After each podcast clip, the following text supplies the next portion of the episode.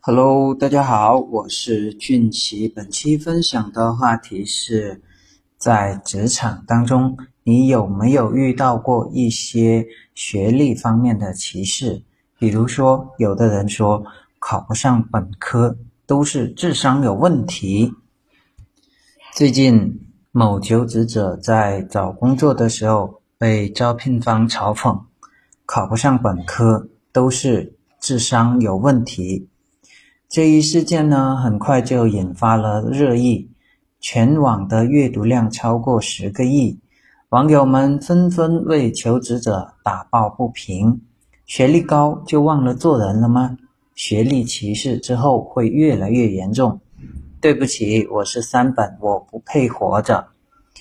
一句话，考不上本科都是智商有问题，这个是赤裸裸的一个言语侮辱。不仅暴露了这位吴先生的情商，也反映了当下常见的学历歧视的一个现象。其实呢，在职场里边，不仅有学历的歧视，还有其他方面的一个歧视。根据智联招聘发布的在职场和求职的过程中遇到的歧视现象显示，受访者中有高达百分之七十六点四的人遭遇到过职场的一个歧视。其中呢，百分之五十点二的受访者遭遇过学历的一个歧视，百分之四十四点八的受访者遭遇过年龄的歧视，性别歧视和地域歧视紧随其后。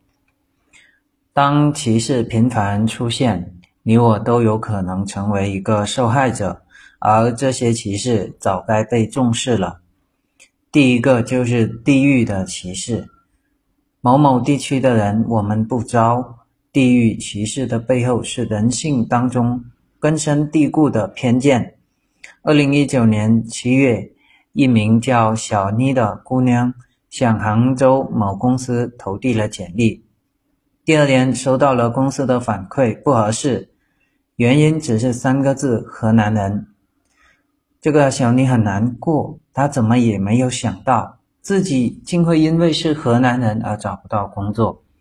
他仔细反复确认了招聘条件，并未看到地域限制这类字眼。接受采访的时候，小妮声音哽咽地说：“那以后在求职的过程当中，难道我要隐瞒我是哪里人吗？”七月底，小妮向法院起诉。当年十一月，法院作出判决，被告行为构成地域歧视。向小妮道歉并赔偿一万元，小妮成功维权了，但她对造成的伤害无法弥补，这件事会跟着她一辈子。在别人提起河南人的时候，她都会回忆起那个被歧视的瞬间。况且还有千千万万个小妮被地域歧视之后，还默默选择了忍受。或许正是看文章的你，或许是身边的朋友，明确表明。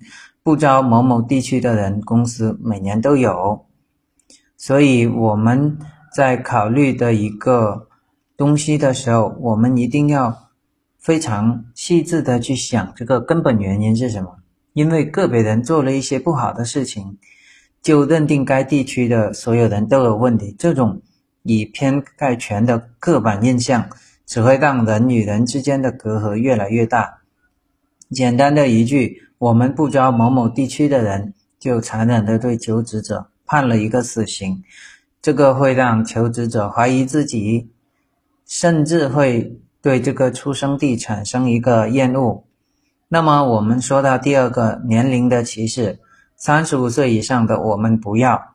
近几年，三十五岁成为中年危机的代名词，有工作的担心被裁员，没工作的被年龄要求挡在门外。三十五岁找工作到底有多难？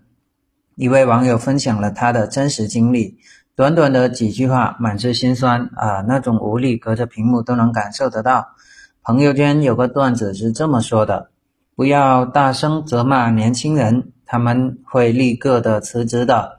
但是你可以往死里骂那些中年人，尤其是有车有房有娃的那些中年人。人到中年，上有老，下有小，没有依靠。可身边的人全都要依靠自己，不敢辞职的中年人正在遭受着历史上最严重的一个年龄歧视。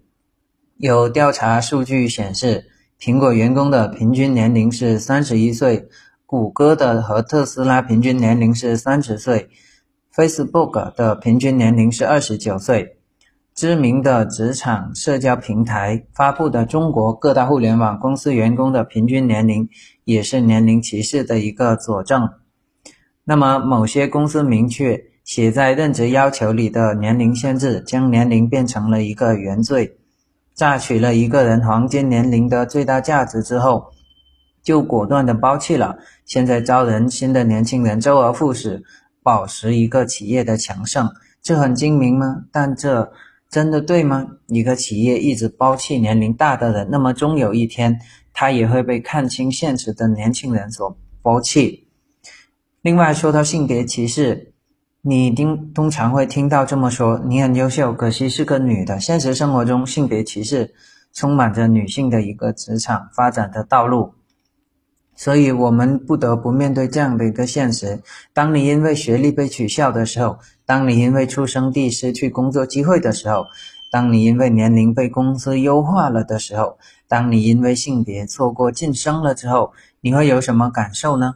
职场上的歧视还在不断的出现，你的沉默只会让对方不断的得寸进尺。好了。对于本期的分享，想要文字版的资料，欢迎大家微信搜索关注公众号“说话细节”，我将会在里边更新一千条社交话术，在里边更新一千条职场社交经验，希望对你有所帮助。好了，感谢大家的收听，我们下一期再见。